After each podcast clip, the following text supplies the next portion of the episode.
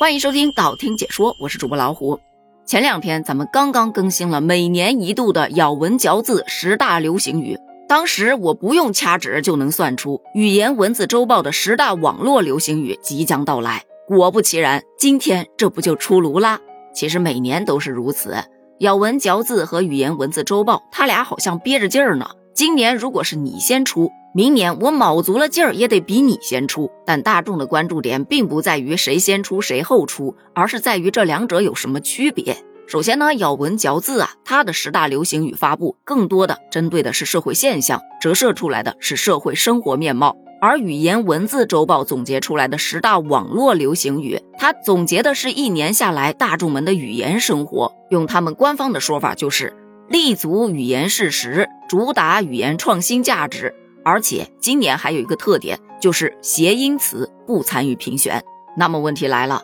今年这十大网络流行语榜单上到底都有谁？首先啊，我们先来聊第一个，I 人和 E 人这个梗来自名为 MBTI 的一个测试，在年轻人中特别的火，已经取代了星座，成为了最流行的社交标签。这 MBTI 测试啊，主要是用来评估人的性格特点和发展类型的。I 人和 E 人就出自当中最有代表性的注意力方向的两种倾向。I 人呢，就泛指在社会中不怎么喜欢与人打交道的，性格比较内敛的这样一群人；而 E 人呢，则泛指在社交当中性格比较外向的，喜欢和外部世界互动交流的这么一群人。在我的理解当中，就是这 I 人和 E 人已经取代了之前特别火的社恐和社牛的属性。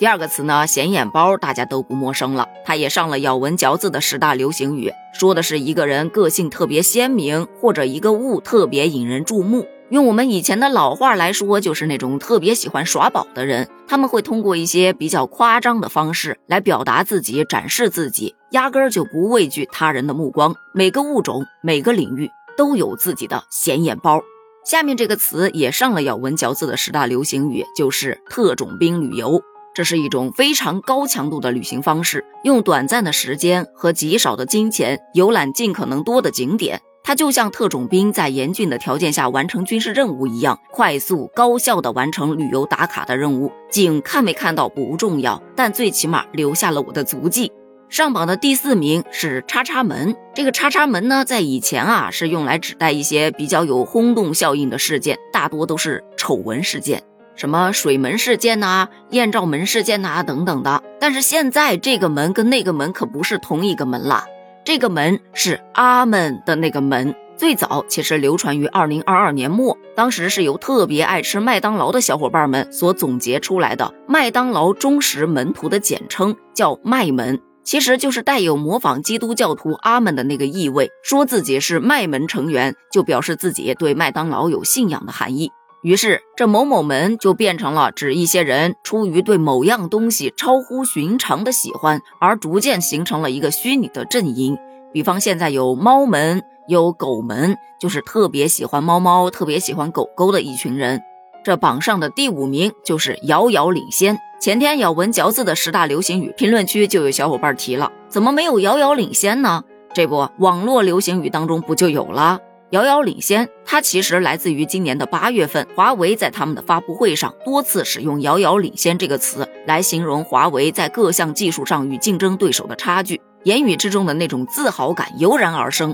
于是就有很多小伙伴用这个词来称赞技术创新和产品实力。只要有技术，你就是遥遥领先；饭吃得快，遥遥领先；球打得好，遥遥领先。同样的这个词呢，它也被一些人用来微微的讽刺某种夸张的说话风格，就说牛皮不要吹得太大了，对吧？别啥都遥遥领先。第六个词呢叫多巴胺，也是咱们前面咬文嚼字中说过的，所以就不多说了啊。主要就是指用各种鲜艳明亮的服装风格，让人产生一种愉悦的感情。它不仅仅用在服装搭配上，还有很多多巴胺发型啊、多巴胺文学呀，甚至多巴胺音乐等等的。这第七个词叫孔乙己文学，这个词聊起来呀，就多少带了点自嘲。就现在很多网友自比孔乙己，说自己学历不但是敲门砖，也是我下不来的高台，更是孔乙己脱不下的长衫。就说现在啊，大学生遍地是，花了那么多钱，辛辛苦苦上了大学，毕业却找不到心仪的工作，就那种挫败和苦闷的心情，实在是无法对人言，所以只能自嘲自己是孔乙己。这个词，同时也是对当下教育制度和就业观念的一种反思。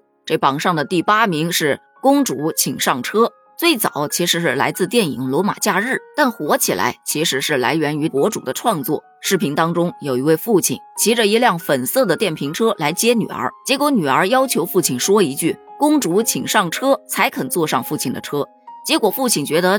有毛病啊，于是独自骑着电瓶车就走了，徒留下女儿在后面拼命的追赶。这个反差逗笑了很多的网友，于是“公主请上车”这个梗就成功出圈了，成了社交媒体上的一个非常流行的文案。打工人要说“公主请上班”，学生要说“公主请上课”，外卖要说“公主请用餐”，在直播间连主播都要说一句“公主请下单”。那公主都被捧天上去了，王子不也得出来溜达溜达？于是也有了“王子请上车”“王子请上课”“王子请下单”等等的。有人说这是一种积极的生活态度，在生活当中，谁都想要去做那一个公主啊、王子啊、圆这样的一个梦，但其实大家也都不会当真的，所以你得找到一个愿意陪你玩这个梗的人一起玩才开心。听不懂的和不愿意陪你玩这个梗的人，你要是强迫人家玩，这就变成了情感勒索了。再说到第九个词，你人还怪好的嘞，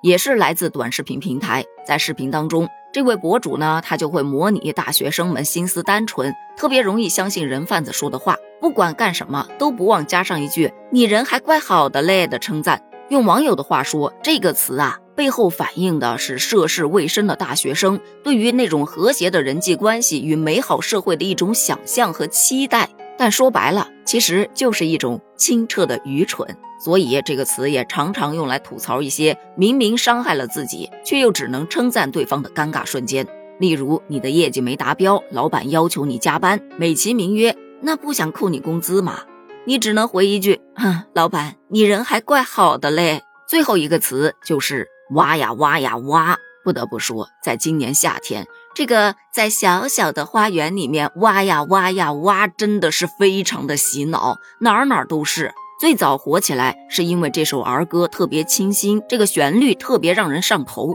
但把这个梗推上一个高潮的是因为它的二次创意改编。比方说啊，打工人版的就有在小小的公司里头挖呀挖呀挖，挣少少的工资根本不够花。还有反诈版的，在手机里面刷呀刷呀刷，把挣来的 money 全给骗子花。甚至还有消防版的。遇见小小的火灾，你千万别害怕，拿出小小的灭火器，要提拔握压。还有小伙伴把它跟王宝钏挖野菜的那个网络用语相结合，就提醒年轻人不要盲目的追求爱情，避免那些冲动行为而造成什么不好的结果。所以说白了，这语言文字周报出的十大网络流行语啊，我个人还是比较喜欢称它为梗。但说到玩梗这个事件吧，咱们反复有提到，还是要适度的。适度的玩梗呢，确实有利身心健康，能够让人心情愉悦。但玩梗一旦过了度，比方说强制别人配合你玩梗，